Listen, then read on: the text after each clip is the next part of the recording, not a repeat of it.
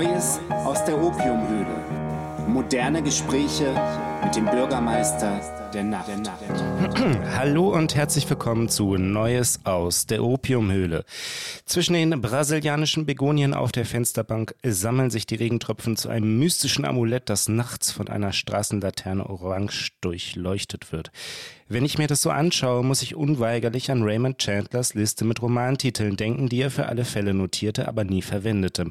Mein liebster darauf lautet Der Mann, der Regen liebt.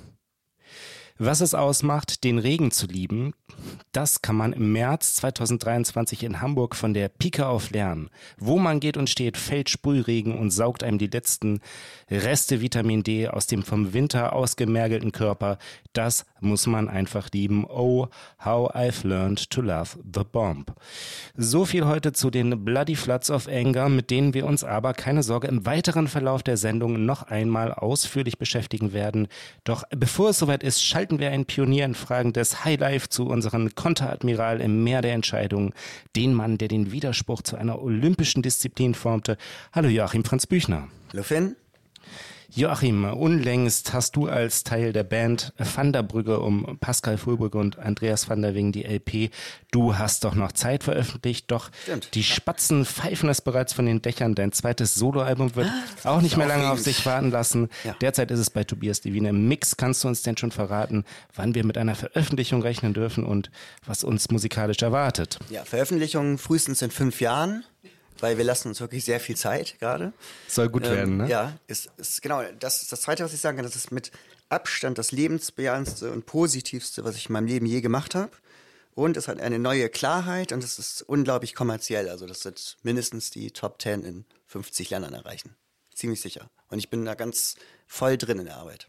Das ist das Wichtigste, was ich mache. Da habe ich mich die ganze Zeit dran festgekrallt über die letzten zwei Jahre. Und was für ein Tier wärst du heute gern? Hermelin. Hermelin. Na, mal gucken, ob sich das mit den strengen Gesetzen dieser Sendung vereinbaren lässt. Unterdessen schlage ich vor, in Medias Res zu gehen, die Zügel in die Hand zu nehmen und den hauseigenen Pegasus vor die goldene Kutsche zu spannen, denn unser heutiger Talkgast hat soeben das Studio betreten. Sie wurde 1962 geboren und wuchs heran zu einer Apologetin der Differenz, einer Magierin, die ein Bild mit dem Klang ihrer Stimme zum Leben erwecken kann. In vielschichtiger Dramaturgie wurde sie zu einer streitbaren Verfechterin des Patti Smithschen Credos People Have the Power. Sie war auf Tour mit der legendären Nico und mit ihrer und Matthias Afmanns Band kassierte Philosophen die Blaupause für viele hervorragende Hamburger Antworten auf die Frage, was ist Underground? Sie zählt unter anderem Peter Sempel, Alfred Hilsbeck, die Greta-Schwestern, Bernadette Hengst, Carsten Hellbeck und Tobias Levin zu ihren Bewunderern und wir freuen uns außerordentlich, Sie heute bei uns in der Opiumhöhle begrüßen zu dürfen. Herzlich willkommen, Katrin Achinger. Okay, was ist eine Apologetin? Jemand, der etwas stark befürwortet. Ah, weil ich dachte gerade an Apologies und dachte, wieso? Ja, der immer Entschuldigung für genau, das sucht, was er befürwortet. soll ich mich jetzt bitte schön entschuldigen? Ich bin doch gerade erst reingekommen. Nicht. Nein, im Gegenteil. Kathrin, du, äh, als du mit ähm, 1978 mit 16 Jahren Bassistin der äh, Frauenpunkband Monotoner Ablauf wurdest, hättest du dir da vorstellen können, jetzt so äh, locker 45 Jahre später im Radio über deine musikalische Karriere zu sprechen?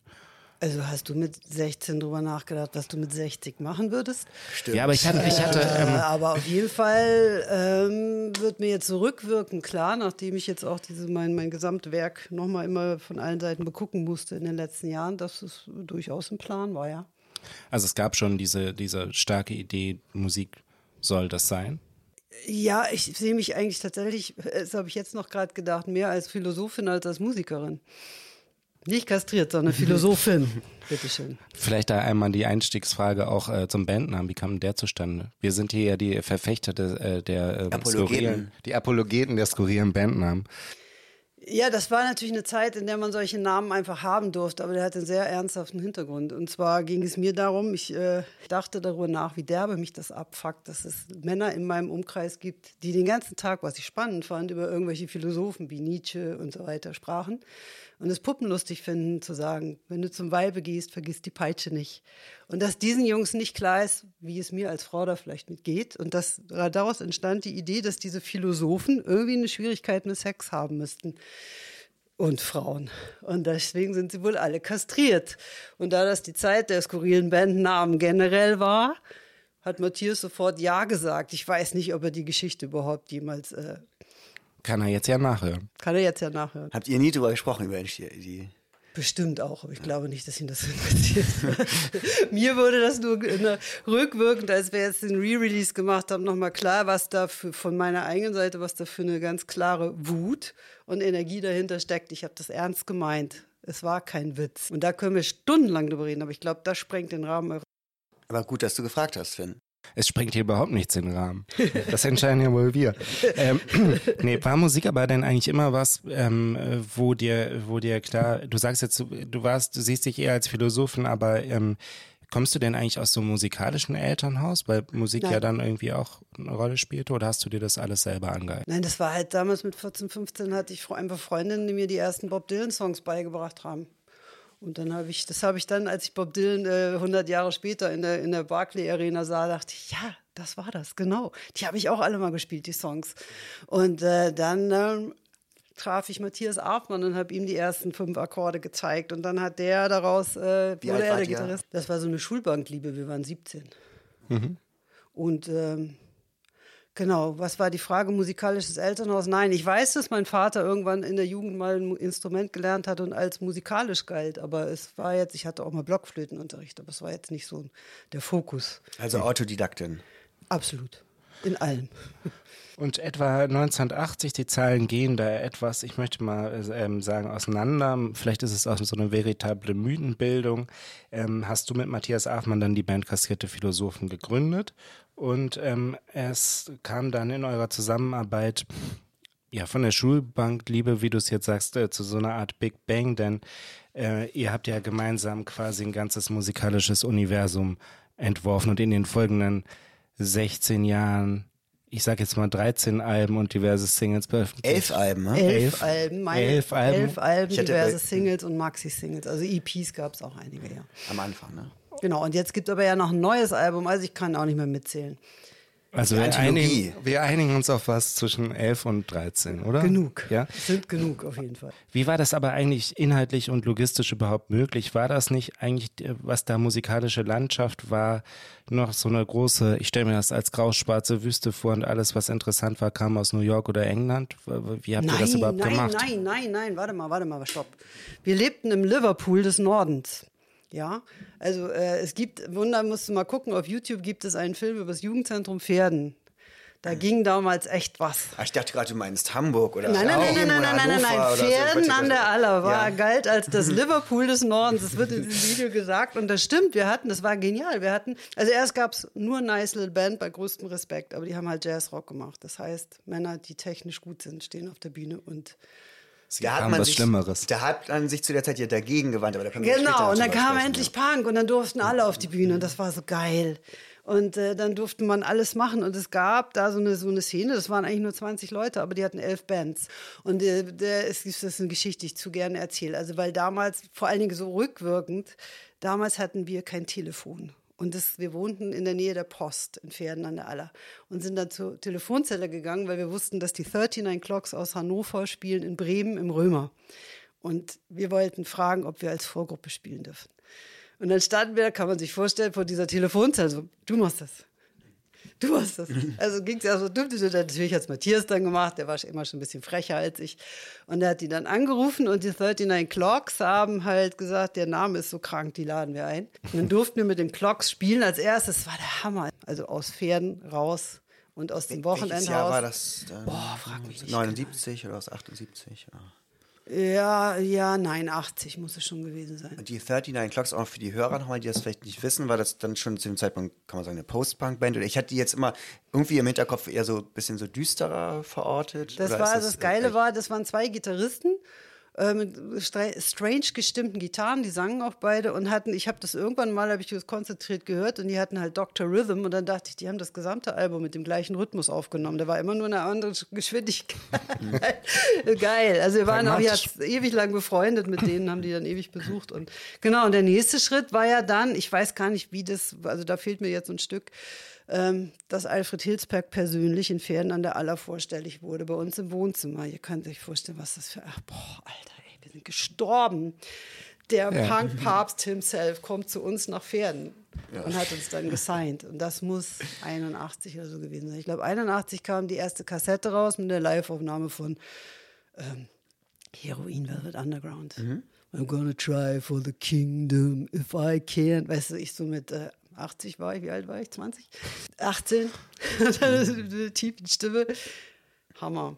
Genau. Da hattet ihr aber schon live gespielt, ja. auch in anderen Städten zu dem Zeitpunkt und ja, halt, Touren also, vielleicht oder ähm, kleiner nicht, oder nein, das nicht. Also, also wir fähren an aller Jugendzentrum rauf und runter und halt bis zum Römer in Bremen waren wir. Halt Ihr seid aber jetzt, das hattest du gerade so ein bisschen äh, zwischen, äh, zwischen den Sätzen sozusagen gesagt, ihr seid die letzten Überlebenden dieser dieses Liverpools des Nordens oder gibt es da noch was? Das nee, des Proberaums erstmal, ne? Also dieser Proberaumszene oder, oder der. Ähm, es hieß, also das, wie gesagt, das, äh, es gab damals ja in Pferden 2000 britische Soldaten. Wir haben alle BBS, nee, nee, BFBS Germany gehört, John Peel. John mhm. Peel war der Hero. Der hat auch irgendwann kastrierte Philosophen gespielt. Hat sich jedes Mal mega die Zunge abgebrochen und sich kringelig gelacht, weil er es gar nicht aussprechen konnte. Das war Kult. Ähm, was war jetzt die Frage? Liverpool Frage, des Nordens. Gibt es gibt's noch was? Gibt es noch äh, Bands aus dieser Szene? Ich weiß, dass Wiederkehr der Menschheitskatastrophe wohl noch in Kontakt sind. und äh, der Drama von, ach du Scheiße, wie heißen die Dings da? Irgendwas mit 87. Oh, ich kann gerade nicht denken. Der, der, den gibt es auch noch, aber der macht jetzt was anderes. Der war dann später auch bei uns Drama. Also die, es gibt welche, die dann noch aktiv sind, aber jetzt niemand, der äh, elf Alben aufgenommen hat. Äh, Joachims Geburtsjahr ist das Jahr 1980. Ich 81, 81, Dezember 81 bitte. Also, also, dass ich also so eine Alterslüge am Laufen haben, wir das sowieso wegschneiden. Ja, also wer, äh, wer jetzt äh, mal... Worauf wollt ihr hinaus? Ähm, ähm, 25 ist Joachim. Ja. Ähm, und ich äh, ja, wollte... 30 ist doch genau. klar.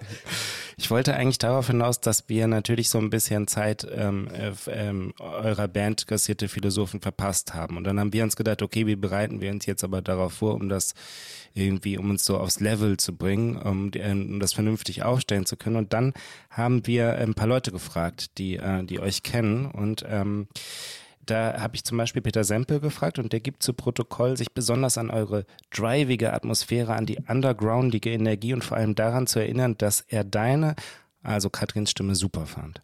Und dann haben wir äh, unseren Freund von den Ost- und Suppenwürfel machen, Krebskasten Hellbeck, gefragt und äh, wir spielen dir mal vor, was der gesagt hat.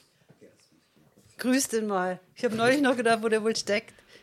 Also als wir so Mitte der 80er Jahre loslegten mit unserer Band, waren die kastrierten Philosophen ein absoluter Orientierungspunkt in diesem Hamburger Kosmos und rückblickend ähm, würde ich das, also sehe ich das so, dass sie so einen Bogen gespannt haben von, von den 60ern in die Gegenwart, also von so gegen Avantgarde-Kulturen, die uns interessiert haben, ähm, also von Velvet Underground zu The Fall musikalisch gesehen vielleicht die Band im Vorprogramm zu sehen, ähm, im, Vorprogramm von Nico gesehen zu haben in der Markthalle, war so ein Ereignis, ne, wo die, diese beiden Pole oder Punkte so aufeinander zukamen.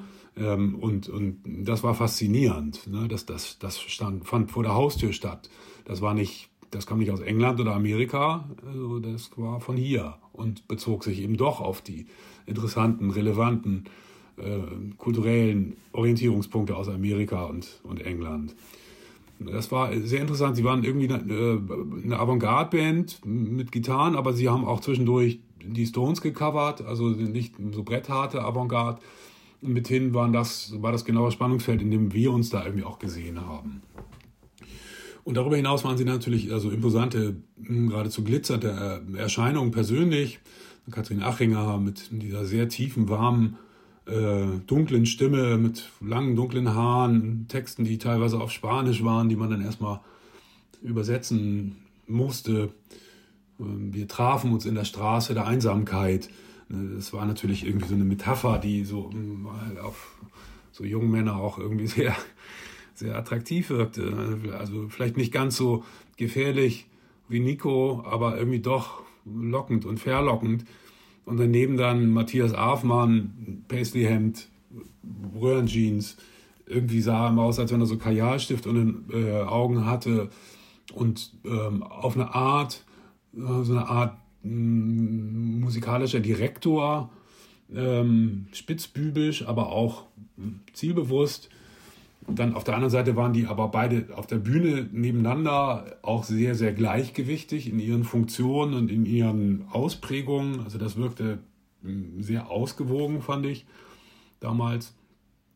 Und also freitagsabends ins Subitu zu gehen, so als frisch der Vorstadt entschlüpfter, äh, mit so zittrigen Knien am, am Tresen Whisky bestellen, dann solche Figuren dann da zu sehen oder den noch viel raumgreifender und beeindruckenderen Alfred Hilsberg, ähm, das war eine Steilvorlage zum, zur quasi teilnehmenden Beobachtung. Da konnte man sich so daneben stellen und irgendwie so ein bisschen dabei sein, hm, aber auch aus einer gewissen Distanz heraus äh, das Beobachten und Studieren. Und Captain Kirk war die, war die andere Band, die uns da so eine Orientierung gegeben haben. Die beiden waren schon so eine Art von Zweigestirn ähm, in Hamburg zu der Zeit, an dem wir uns orientiert haben. Besonders die kastrierten Philosophen hatten durchaus auch so ein bisschen was von so älteren Geschwistern, aber auf der anderen Seite waren sie auch veritable Stars, zu denen man irgendwie so aufgucken konnte. Und das war eine tolle Vorlage, an der man sich äh, irgendwie abarbeiten, orientieren konnte und von dem man lernen konnte. Vielen Dank, Carsten. Und was sagst du? Thanks Katrin? for the flowers. Nachvollziehbar für dich, wie ihr das, äh, wie ihr das schildert? Na, ich finde es immer völlig interessant, wie, wie, wie es einem selber ging. Ganz ehrlich, Leute, wer möchte wieder 20 sein? Das war doch furchtbar, ein Drama am anderen. Das Leben war irgendwie in die Hölle und alles war schwierig und man war irgendwie immer unglücklich verliebt und alles war mir was weiß ich. Und dann kommen so, so haben einen dann andere Leute wahrgenommen. Das ist super interessant.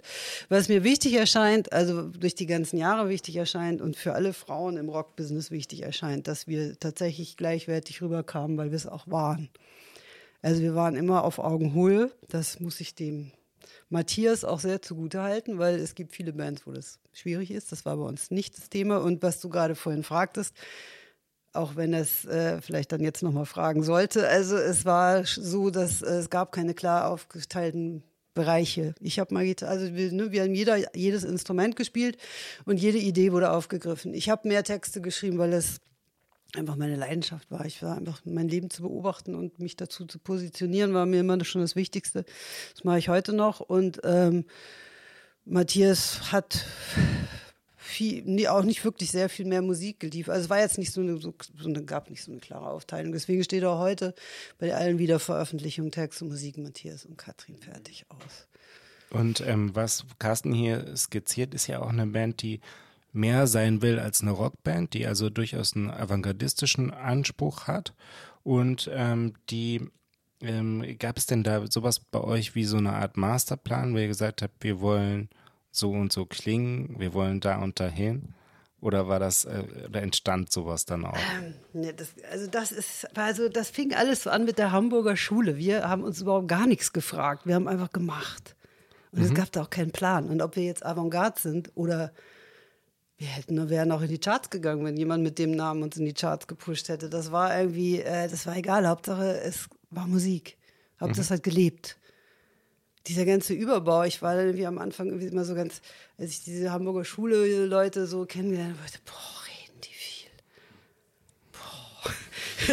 ich fand das anstrengend, ehrlich gesagt, weil, ey, über Texte können wir jahrelang reden, was da drin steckt. Und wenn ich jetzt, als ich das halt alles nochmal anhören musste für die Best-of, weil mein Job war, ich soll halt meine Favorite-Playlist für die Best-of zusammenstellen aus elf Alben, musste ich mir das ja alles nochmal geben, was ich da gemacht habe, damals vor 40 Jahren, ab seit vor 40 Jahren dann merkte, ey, über diese Sache hast du gerade mit deiner Schülerin diskutiert oder mit meiner Tochter diskutiert oder mit meinem Sohn diskutiert. Also die, teilweise sind da Sachen drin, thematisch auch, wo ich denke, ey, die waren 100 Jahre voraus und sie sind immer noch aktuell und das mhm. ist der, der, Gedanke. Aber nicht, war nie so, sind wir jetzt Avantgarde oder was sind wir?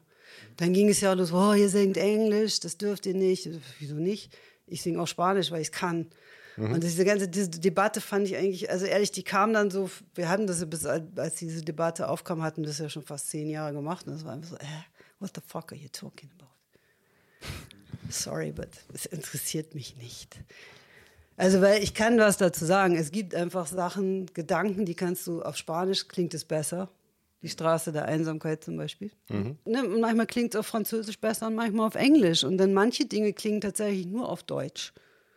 Und dann singt man halt Deutsch. Aber dieser ganze Überbau, warum man das jetzt machen sollte, das war bei uns immer ein musikalisches, lyrisches äh, Kriterium und nix. Ich finde, eine andere Sprache ist manchmal ein bisschen wie ein anderes Instrument zu spielen, was dann eben, was einem andere Sachen ermöglicht, was anders klingt in unterschiedlichen Stellen. So einen Song auf dem Klavier zu machen, ist, bestimmte Akkorde klingen toll auf dem Klavier, klingen auf der Gitarre vielleicht nicht so besonders oder so. Und so ist es bei Sprachen, finde ich manchmal auch. Klar. Oder man hat auch einen anderen Humor auf Englisch oder so. Das, Absolut. Absolut.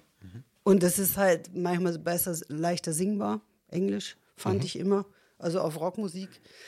Ähm, aber wie gesagt, es gibt auch Stücke, die klingen aber auf Spanisch besser, die klingen, du musst auf Deutsch zu singen. Das Schöne ist, weil die meisten Leute, das wird mir jetzt immer wieder klar, also wurde mir immer wieder mal klar, dass viele Leute gar nicht, doch nicht so viel Englisch können und mich gar nicht verstehen. Und wenn dann du siehst, da sind Native Speaker im Raum, die dann bei jedem Song so sitzen, so, okay, was sagt sie da? Und dann singst du plötzlich auf Deutsch und alle so, okay, jetzt wird's ernst. Habe ich deine Frage beantwortet? Ich habe nämlich schon wieder vergessen, was du wissen wolltest. Ich glaube, ich bin, äh, ich bin die Frage ist, äh, die Frage ist beantwortet, ja. Okay, danke. Für all diejenigen, die jetzt wie Joachim und ich äh, sich nicht selber ein Bild von euch in den 80ern machen konnten als riskierte Philosophen, habt ihr kürzlich jetzt all eure Alben remastert und digital verfügbar gemacht. Außerdem habt ihr eine Doppel-EP veröffentlicht, betitelt ganz einfach mit Jahre. Gemeint, das ist ebenfalls vermerkt, sind die Jahre von äh, 1981 bis 2021 plus eins. Und das Cover ziert ein Mosaik zusammengesetzt aus bunten Scherben. In der rechten oberen Ecke tanzen zwei Strichmännchen mit Helmen in einem silbernen Dreieck. Die beiden haben es in diesem bunten Sammelsurium bestimmt gar nicht so leicht, oder? Welche beiden? Die beiden Männchen. Ey, die sind, die Männchen sind auf der allerersten kastrierte Philosophen ähm, EP, die kastrierten Philosophen. Und es gibt davon sogar einen Super 8-Film, der leider nicht mehr zu finden ist. Gläserne, wie heißt warte mal, stählerne Träume in F-Moll oder so. Und äh, da gab es ja einen Song, der Faceless Fuck Parade heißt. Und da tanzen halt diese Männchen, die Faceless Fuck Parade, die sind Kult. Ja, okay. Und, Gut, dass, ich mal, dass wir mal drüber gesprochen haben. Die sind Kult. Und die, ähm, die, dieses, ähm, was ich jetzt so mit diesem ähm, bunten Sammelsurium meinte, ist es ja eine wirklich unglaublich umfassende Werkschau. Und ihr, ihr habt, wie habt ihr das gemacht? Ihr habt euch beide rangesetzt und eine Wunschliste sozusagen erstellt? Das war höllisch schwierig. Also wir haben, ich habe richtig Hausaufgaben gemacht, habe mir chronologisch jedes Album angehört, habe gesagt, die zwei Stücke müssen da drauf. So, und dann hat Matthias gesagt, ich habe die zwei, die da drauf müssen. Und dann wurde diskutiert. So, das war, aber ich meine, kannst dir denken, bei elf Alben im Schnitt fast zehn Stücke drauf. Das ist nicht einfach. Und jede, jedes kleine, was du veränderst, verändert es wie so ein Kalei- Kaleidoskop. Ne? Jedes Stück, was du rausnimmst oder an eine andere Stelle, das ist irgendwie ist auch schwierig gewesen. Aber irgendwann musst du halt einfach der Intuition folgen. Das nützt ja nichts, sonst wirst du irre. Und ist das, ähm, was jetzt auf der LP, sind ja zwei neue Stücke, ne? Genau. Das das ist ja ein Doppel, Time. Entschuldigung, nochmal ganz wichtig für die Promo. Das ist eine Doppel-Vinyl. Stimmt. die wunderschön aussieht übrigens, eine ganz tolle. Genau, ein richtig schicke gemachte Pappschuber. Ausgabe. Irgendwie, natürlich gibt das Ganze auch irgendwie jetzt auf Klick, aber nein, das ist eine Doppel-Vinyl-Album. Die jede Wohnung außerordentlich schmückt, beziehungsweise jedes Haus. Dieses Kultcover ist von Matthias, der hat da. Und ähm, es sind zwei neue Songs drauf, das Ja. englische äh, Time und das deutsche Jahre. Und sind das jetzt möglicherweise bereits Vorboten eines neuen Albums der kastrierten Philosophen? Nicht, dass ich wüsste. Okay. Ähm, die, die beiden Stücke übrigens fand ich beide sehr schön, sehr gelungen. Bei, ähm, bei Time ist das, habe ich ein Zitat von John Cales Paris 1918, ne? oder 19? 1990. 1919 äh, gehört. Habe ich da richtig gehört? Oder ist das... Äh, Wel- das welches fängt ja Zitat? so an. Dun, dun, dun. Ach, musikalisch. Ja, ein musikalisches Zitat, genau. Nein, ich, ich meine ein musikalisches Äh, Zitat, ja. Ich verstehe, worüber du redest. Das war natürlich kein Zitat. Es ist aber ja, wie wir jetzt auch schon mitbekommen, auch ein wichtiger Einfluss von euch. Wer wir anderen wahrscheinlich auch John Cale. John Cale, klar.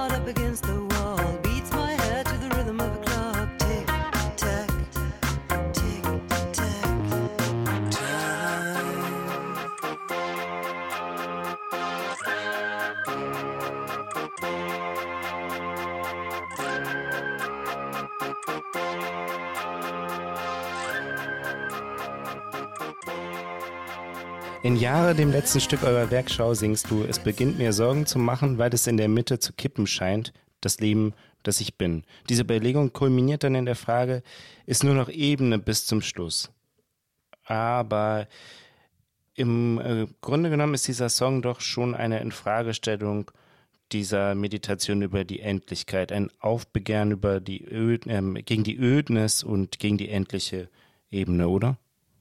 Nein, im Gegenteil. Also den habe ich übrigens geschrieben, da war ich so alt wie ihr ungefähr. Ach, mhm. der ist gar nicht so neu, der Text. Der Song Aha. ist neu, aber der Text. Das ist ja ein toller Effekt, dass der jetzt quasi so als, als ein Fazit hinten, es fühlt sich ja so ein bisschen an wie so ein weiser Song, der weise ist, weil er ja, am genau. Ende von dieser Anthologie steht. So. Genau, und ich wollte gerade sagen, es war eher die Akzeptanz.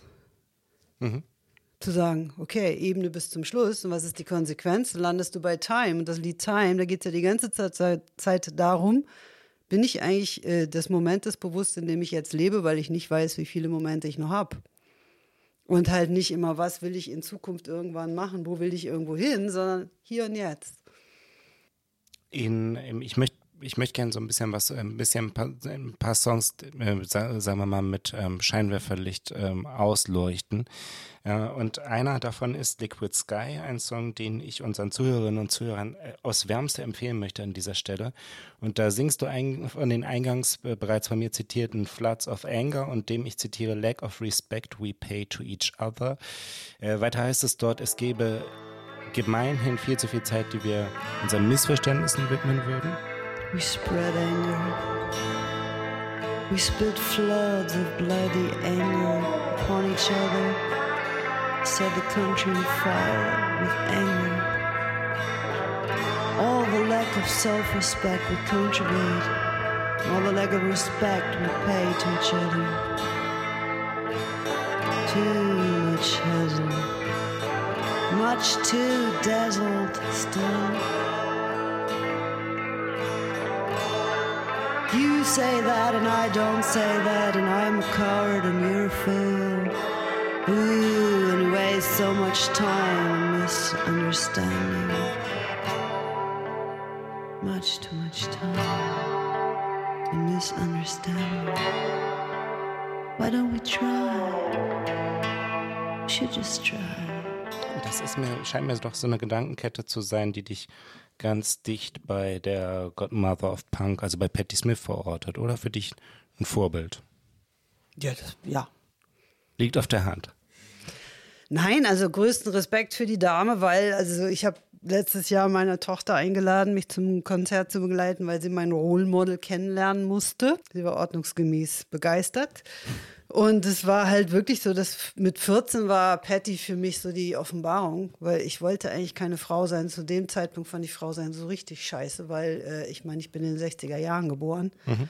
Ich war in meiner Pubertät in den 70er Jahren und ähm, das war noch sehr anders als heute. Und die Vorbilder oder die Frauenbilder, die mir, die meine, die Mutter, meine Mutter und ihre Schwestern und meine Großmutter, also meine Großmutter waren tatsächlich irgendwie noch, wie soll ich sagen, autonomer als die Generation dieser Frauen, die im Krieg geboren wurden. Habe ich mhm. jetzt festgestellt. Da habe ich auch nochmal ein Projekt vor zu diesem ganzen Thema. Ähm, also das, was die mir so vorgelebt haben, das wollte ich nicht. Also, und dann kommt Patty und wir haben uns da mit 14 auf den Boden gewälzt und gegrölt, Pissing in a River. Mhm. So wollte ich singen.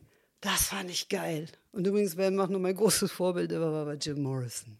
Ah, ja. We want the world and we want it. Und dann dieses Now. Oh, das war immer mein Traum. Ich stehe irgendwo auf einer Bühne und singe das so. Das wollte ich machen.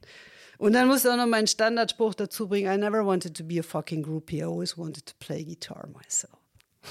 Okay, okay. das wusste doch mal gebracht. Nee, und dann Völlig genial. Mit Mitte 50, also äh, 50, äh, 40 Jahre später, war ich im Stadtpark. Patti Smith, die mir 15 Jahre voraus ist, altersmäßig, singt wieder Pissing in a River. Und man liegt sich da mit wildfremden Frauen gleichen Alters, alle schon leicht ergraut und noch etwas fülliger, wie man im Alter so wird, in den Armen und wir grölen wieder mit. Und er hat gesagt, so kann es gehen. Scheiß aufs Alter. Scheiß auf alle Klischees über alte Frauen. Also, ne, von wegen, du bist jetzt nicht mehr attraktiv, du bist raus, du bist vom Markt, du bist diese, ey, fickt euch, wir machen weiter Musik. Und wir machen das, was sie, also, weil sie ist Künstlerin, sie ist nicht Frau, sie ist Künstlerin.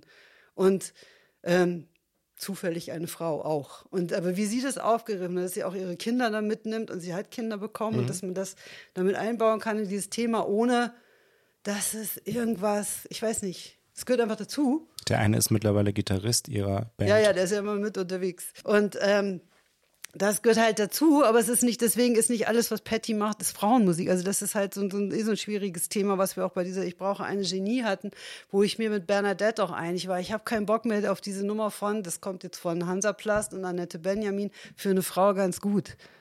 Es ist müßig, das dazu zu sagen, dass Patty eine Frau ist. Aber mir als Frau hat sie einfach an zwei entscheidenden Punkten in meinem Leben, wo das Frausein schwierig wurde, nämlich erstmal überhaupt eine zu werden und dann als Frau alt zu werden, äh, deutlich gezeigt, hey, da geht's lang. Äh, wir du stellst ja ähm, Patti Smiths Song Piss Factory die Love Factory gegenüber, oder? nee, das bist das erste Mal, dass mir das auffällt. Ja? Ist aber eine interessante Gegenüberstellung. Ich meine, Piss ja, Factory. können wir machen, aber das ist ehrlich gesagt das erste Mal, dass mir das überhaupt auffällt. Unterbewusst vielleicht. nee, nee, äh, nee, nee, also nee, nee, Love Factory ist Love Factory. Das ist ja auch ein, also ist ein ganz eigener Kosmos, was dieses Wort bedeuten soll. Ich finde das halt so spannend, weil das fing ja wirklich schon in den 80er Jahren an. Dieses, ähm, dieses Thema Selbstoptimierung und das Liebe immer mehr zu einem, also der Kapitalismus funktioniert ja so, jetzt wird es mal ein bisschen platt, aber dass er alles, alles, wirklich alles zur Ware macht. Darüber kontrolliert er uns ja. Und das wird, ne, es wird so harmlos.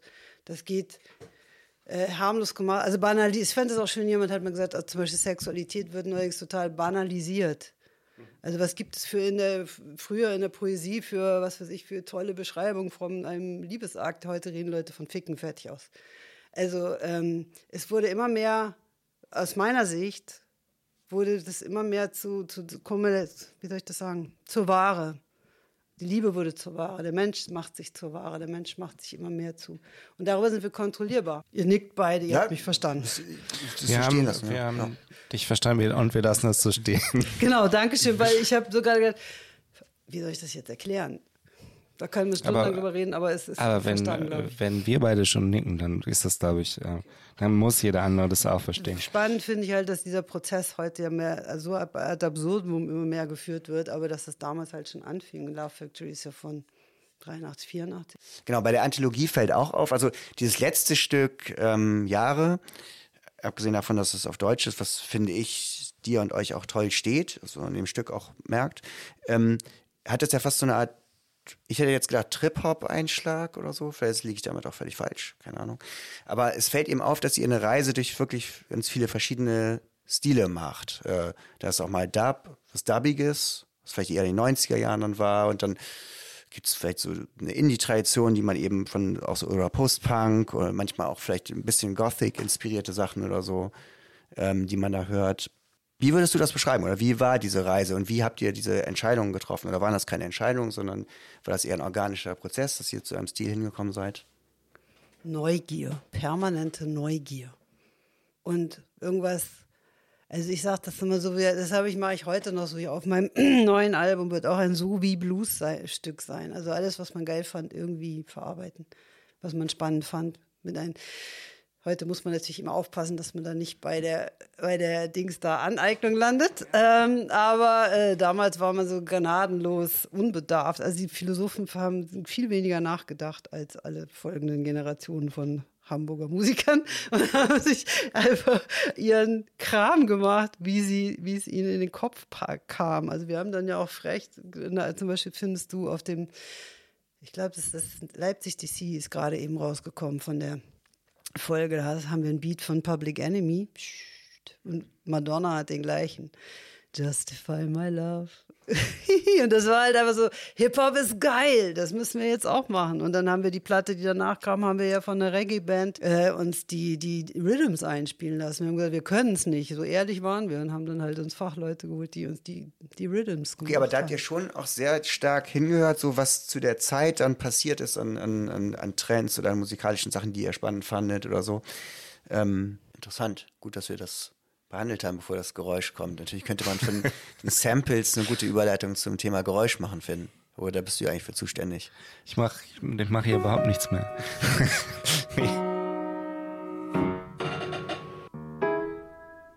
Kategorie Geräusch. Das Geräusch des Monats. Dann äh, lass uns doch mal hören, was du dir da. Gut, liebe Damen und Herren, äh, eine große Tradition in der Sendung. Ein sehr kunstvolles Geräusch. Ähm, Wir gehen gleich in Medias Res.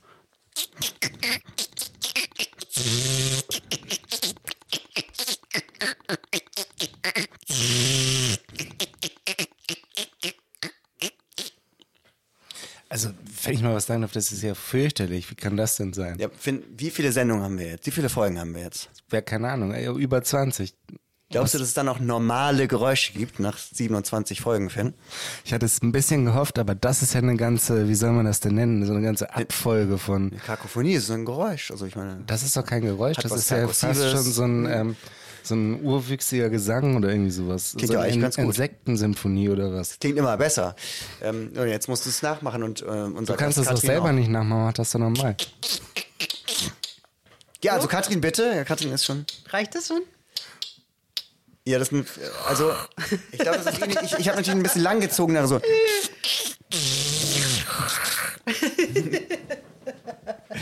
Ja, nicht schlecht. Ja, was soll ich denn jetzt machen? Jetzt nicht irgendwelche Klickgeräusche, du sollst, das, du sollst das Geräusch machen, was ich eben gemacht habe, nicht irgendwelche Klickgeräusche. Ja, mach nochmal. Lass nochmal.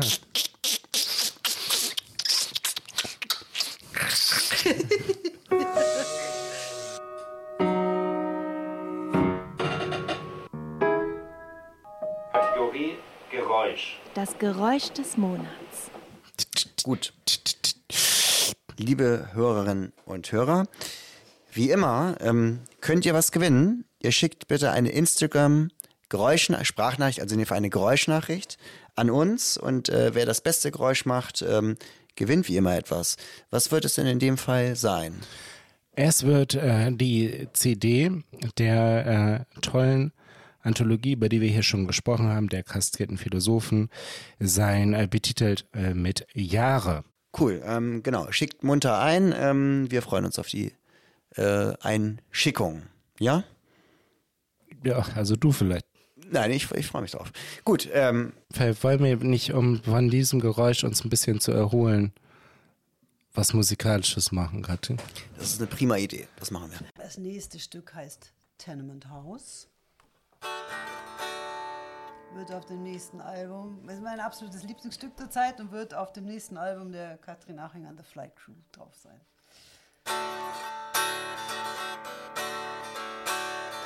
I used to think that someday I'd be free.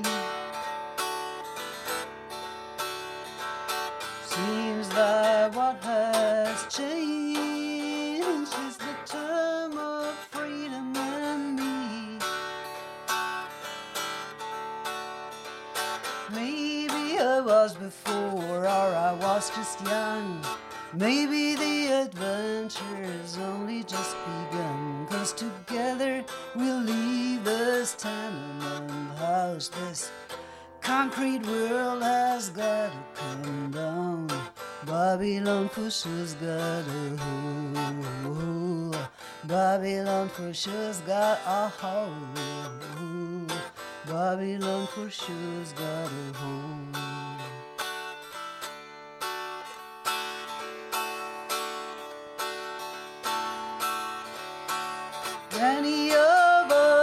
Their private Shangri-La, the land where to be saved, where there is no evil, sorrow cannot prevail, no economic stress, where depression cannot root and people can relax.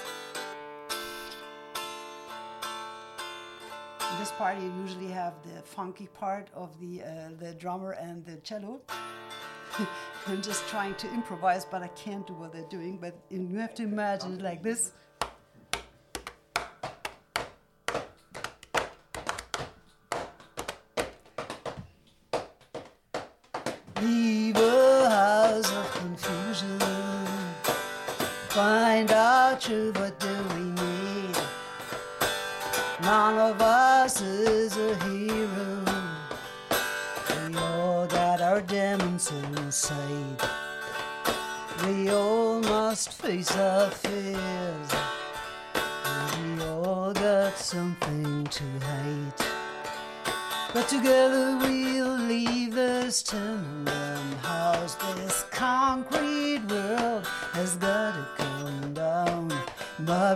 Babylon for sure's got a hold.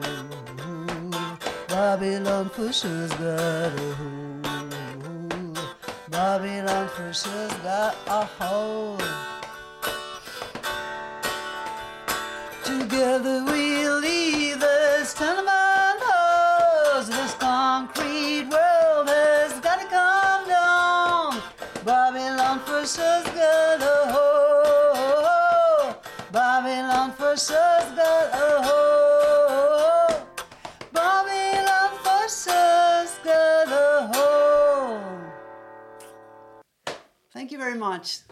Cool, improvisiert, eingestiegen. Prima. Vielen Dank.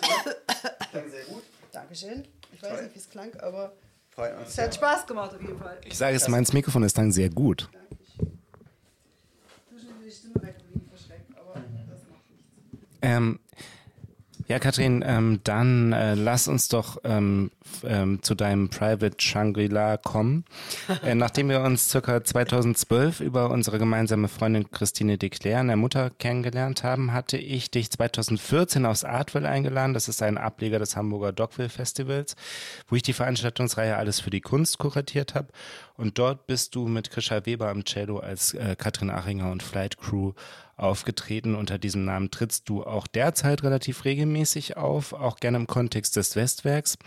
Und ähm, es gibt also absolut eine wichtige, eine große Karriere auch na, nach den äh, kastrierten Philosophen. Was ist denn da so geplant? Also erstmal ist nochmal ganz wichtig, Flight Crew, der Name stammt von mein, einem, einem, einem Projekt, was ich neben den kastrierten Philosophen 1900, das fing 1989 an, dann bin ich nach Paris gegangen und gesagt, ich schreibe jetzt mein Buch. Und als Dichterin geht man natürlich nach Paris, ist doch klar. Äh, Ja. Paris war leider ein bisschen teuer. Ich war nur drei Wochen da, aber das Buch habe ich geschrieben.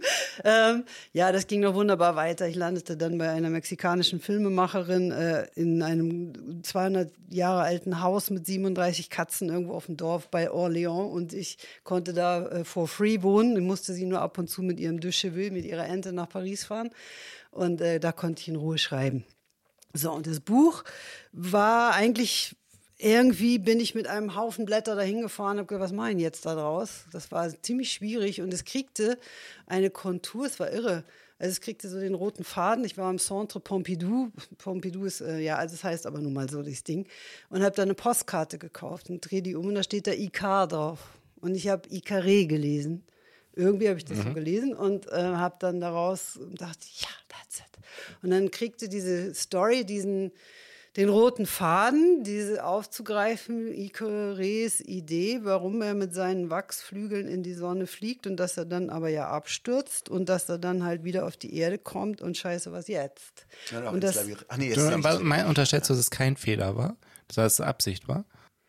Das ist völlig egal, weil meine Version ist die, dass, äh, dass die, die, die Flügel aus Wachs äh, Drogen waren und dass ähm, er sich dann, nachdem er abgestürzt war, damit konfrontieren musste, wie es vielleicht anders gehen könnte, anstatt in die Sonne zu fliegen und sein Leben zu riskieren, sondern ein einleuchtendes Bild. Also Icarus mit, mit, einem, mit einem, vielleicht eine Drogenabhängigkeit oder mit, Genau, und dann ist er- zu nah an die Sonne halt. Und ich fand das halt, also ich fand das im, im Rahmen des Schreibens zum Beispiel total irre, diese, diesen einen Moment, den, das war so dieses, Icarus nimmt das erste Mal sich selbst wahr, weil er abgestürzt ist, er weiß nicht wo, sein Vater ist weg und er ruft.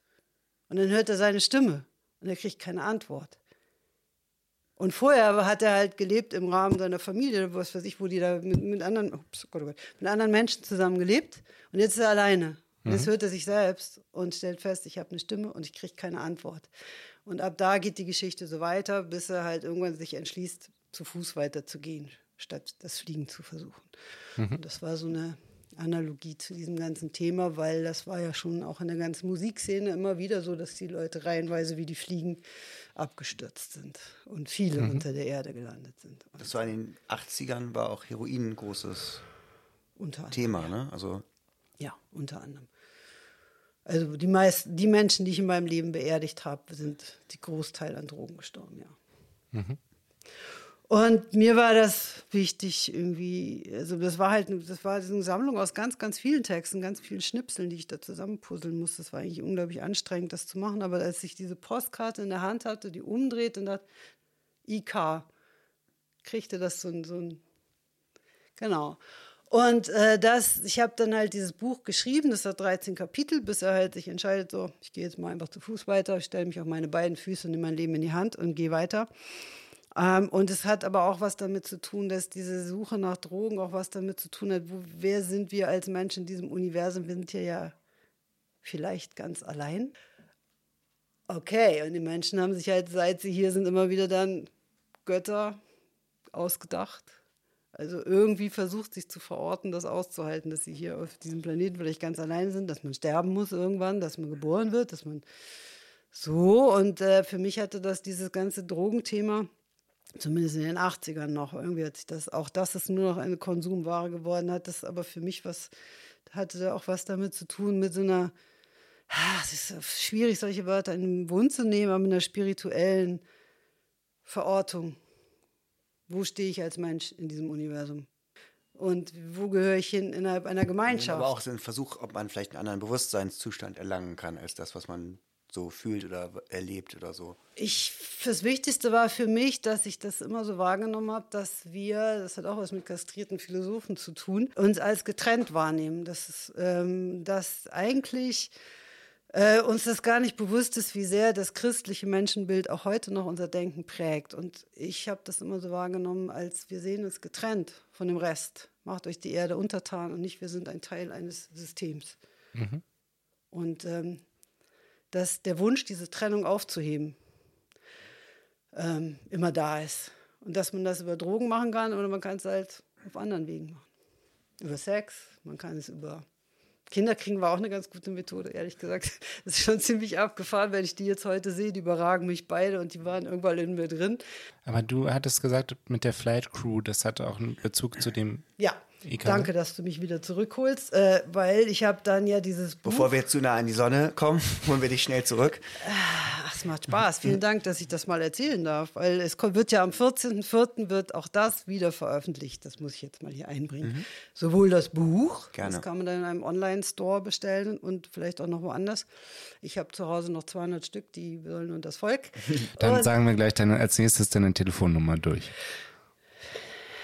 Ja, dann gehe ich jetzt. Wie bei Trio früher. Nein, das machen wir nicht. Aber ähm, wir, wir, leisten unseren am Beitrag. Am 14. 14. Äh, 4. wird es wieder veröffentlicht. Leider nicht mehr als CD, weil das kann sich kein Mensch leisten. Es wird halt wieder abrufbar aus dem Internet. Die Musik dazu, weil ich bin dann irgendwann, nachdem das Buch fertig war, ähm, bin ich noch Zeit durch die Weltgeschichte gereist und dann habe ich dazu die Musik aufgenommen, habe alle 13 Kapitel vertont mit der mhm. damaligen Flight Crew, weil Ikere braucht ja eine Flight Crew zum Fliegen. Und das waren dann Rüdiger Klose, Sabine Wortmann, Lucia Beudak, Thomas Engel und, nee, Thomas Bennett und Julia Engel. Das war die erste Flight Crew und das war 1993 ist es rausgekommen. Genau, und um den Bogen zu spannen zu Peter Sempel, der Schlingel, hat mich hinterher gefragt, nachdem er die Welcome to the Earth, das ist, glaube ich, das erste Lied, äh, als für den, ich weiß nicht, was ist das Gegenteil von einem Abspann, Vorspann, für den Vorspann von seinem Jonas Mekas in the Desert Film genommen hat. Das müsst ihr euch mal im Internet erkunden. Das ist genial, weil diese Musik passt sowas von genial auf diese Szene. Ich kenne den Film. Ja. Stimmt auch. Ja. Ist, hat, er, er, hat er gut gemacht. Ne? Genau. Ich Aber er hat nicht gefragt, meinst du? Dahinter hat er gefragt. Ich habe auch irgendwann Geld bekommen. Also er ist, ähm, wie heißt man es, re, re Pardoniert. Dankeschön. Und äh, ich habe ihn jetzt auch gefragt, ob ich das immer wieder für die Werbung, für den, den Re-Release benutzen darf. Weil es gibt ja auf YouTube, dieses Welcome mhm. to. Ja, das ist doch äh, das ist so ein Deal. Ne? Eine Win-Win-Win-Situation ja, für das Publikum, für Peter und für dich. Ist doch toll. Ja, und ähm, das heißt, das ist jetzt das nächste, was ansteht, aber du wirst auch jetzt, ähm, ähm, äh, du hast ja eben schon äh, einen Song aus dem neuen Album gespielt und, ähm, und spielst auch regelmäßig Konzerte. Kannst du da noch was, kannst du da noch ein bisschen ja, mehr zu sagen? Genau, also seitdem heißen meine mich begleitende Bands Fly Cruise und das waren, es gibt mittlerweile, ist die fünfte. Ähm, genau, und dann irgendwann dachte ich, aber ich brauche wieder eine Rockband hinter mir. Und dann habe ich ja Christoph Meyer, Captain Kirk, und Dieter Gostischer, mit dem ich vorher schon, 25 Jahre vorher schon mal irgendwann gejammt hatte, mit Sabine Wortmann zusammen gefragt und die haben Ja gesagt und das ist die geilste Flight Crew ever. Und wir sind jetzt seit 2018 in der Besetzung zusammen. Heute fiel mir auf, boah, das sind ja schon fast fünf Jahre. Und Corona hat so ein bisschen diese, also das war von Anfang an klar, mit denen will ich ein Album machen irgendwann. Wir wollten aber eigentlich ganz viele Konzerte geben. Das ging bloß jetzt eine Zeit lang nicht so. Und dann habe ich gesagt, so, jetzt machen wir aber trotzdem ein Album. Und es funktioniert. Und ähm, äh, gibt es schon Titel? Gibt es einen Veröffentlichungstermin? Titel ist, nee, noch nicht, aber also es ist ein Arbeitstitel, wenn ich mich noch mal mehr haben, aber es wird, die Veröffentlichung äh, wird im September sein. Es gibt eine Single, deswegen habe ich vorhin gefragt mit der Apologetin. Die erste Single ist wahrscheinlich Apologies. Ah, interessant. Also deswegen, also, huch, was hat er da gerade gesagt? Also die, die ist tatsächlich auch schon im Kasten, zumindest aufgenommen, Apologies und dann wahrscheinlich ein Stück, was Zeit heißt, als ob uns dieses Thema nicht beschäftigen würde. Und äh, dann kommt das Album im September, genau. Ja, da freuen wir uns doch schon. Hold your breath, absolut. Und ähm, nächstes Konzert ansagen kannst du schon, oder? Nein, weil im Moment ist gar keins geplant. Wir müssen jetzt erstmal, also es sind halt die ganzen Re-Releases, es gab ja auch noch Jump Without a Warning. Eine, wieder eine andere Flight Crew. Ähm, unter anderem Jan Eisfeld hat ein Stück produziert. Und, ähm, und das kommt auch noch raus und deswegen habe ich gerade überhaupt keinen Kopf für Konzertplanung. Also wir sind halt im Studio und mischen und Re-Releases und würden gerne mal diese ganzen Hamburger schicken Festivals bespielen. Ja, Äh, okay, liebe, wo man sich immer bewirbt. liebe und Booker, dann- Veranstalter. liebe Booker und Veranstalter. Okay, das Machst einmal auf, etwas nicht falsch. sollte man auf der Rechnung haben. Und äh, kastrierte Philosophen, aber kein Live-Comeback jetzt äh, zu dem Anlass der, der äh, Anthology Nicht, geplant dass oder ich so, habe ne? noch nichts davon gehört. Ich, Okay. Wir wollen das so ein bisschen herbeireden. Ne? Also, Natürlich. Das tun alle. äh, und ich habe da auch nichts gegen. Aber ähm, so- soweit ich weiß, bisher ist da nichts geplant. Katrin Achinger liest jetzt noch einen Auszug aus Ikare vor. Zeit. Was ist die Zeit? Zeichne eine gerade und eine sich ununterbrochen um sich selbst drehende Kugel, die sich linear auf dieser Geraden bewegt. Die Zeit, das sind sieben Tempel in einer Reihe, von denen sechs heute als Wellenbrecher dienen. Sowas von zeitgemäß. Sorry, dass ich das jetzt dazwischen quatsche, aber Climate Change. Ich weiß, dass es die Zeit nicht gibt. Heute, morgen, gestern, Viertel nach vier, zehn vor fünf oder Sonnenuntergang. Die Zeit hat eine Tür, vier Ecken und ein Fenster und es regnet durch das Dach. Verflixt hat denn schon wieder jemand den Eimer verschoben. Der Boden hat schon wieder eine Pfütze, dieses Geschnatter und gedrehte Gewimmer und Gewinsel. Die arme Zeit, die alte Schlampe, die in der hinteren Ecke sitzt und zetert. Tür zu! Es stinkt! Es zieht! Herrgott nochmal, es stinkt! Mach das Fenster auf. Es stinkt. Nach dem Mief der Pfaffen und Inquisitoren, der goldgeilen Könige und Edelmänner, die glaubten, eine Welt zu erobern, indem sie ihre Kultur zerstörten. Dem muffigen Geruch der schwarzen Kleider der Frauen, ihrer prüden Arroganz, dem in seiner Eitelkeit gekränkten Patriotismus zerfallener besiegter Weltreiche, die nicht begriffen, dass zum Erhalt der Macht eine Weisheit vonnöten ist, die über den eigenen Vorteil hinausgeht. Eine Weisheit, die nicht an den Mündungen der Kanonen endet oder in den Folterkellern, anderen Völkern gegenüber nie abgelegte Überlegenheitsposen. Es stinkt nach dem Blutopfer des Christengottes, der Eroberer ihrer Klöster. Ihre goldenen Helme haben nichts Romantisches. Ihr Traum waren Waffen und silberne Nachttöpfe, in denen Scheiße nicht weniger stinkt. Herzlichen Dank. Hochverehrte Damen und Herren, liebe Menschen, wir verabschieden uns von einer Ikone des deutschen Underground. Auf Wiedersehen, Katrin Achinger. Es war uns Ehre und Vergnügen zugleich. Das war es also von Neues aus der Opiumhöhle, dem beliebten Podcast für Menschen und alle, die es werden wollen. Goodbye und au revoir sagen Finsteiner und Joachim Franz Büchner. Und Tschüss. ich bedanke mich auch nochmal bei Katrin. Eine fantastische Danke euch Sendung. für die Sehr Einladung. Das musstest du nochmal loswerden mit der Ikone. Da streiten Ja, wir ne. uns seit zehn Jahren drüber. Als er das das erste Mal zu mir gesagt hat, habe ich gesagt, ich bin doch nicht schon tot. Ich lebe noch. naja, gut. Vielen Dank. Klasse. Gerne. Gibt's jetzt ein Stück Schokolade? Ja, unbedingt. Das war harte Arbeit, aber es hat großen Spaß gemacht.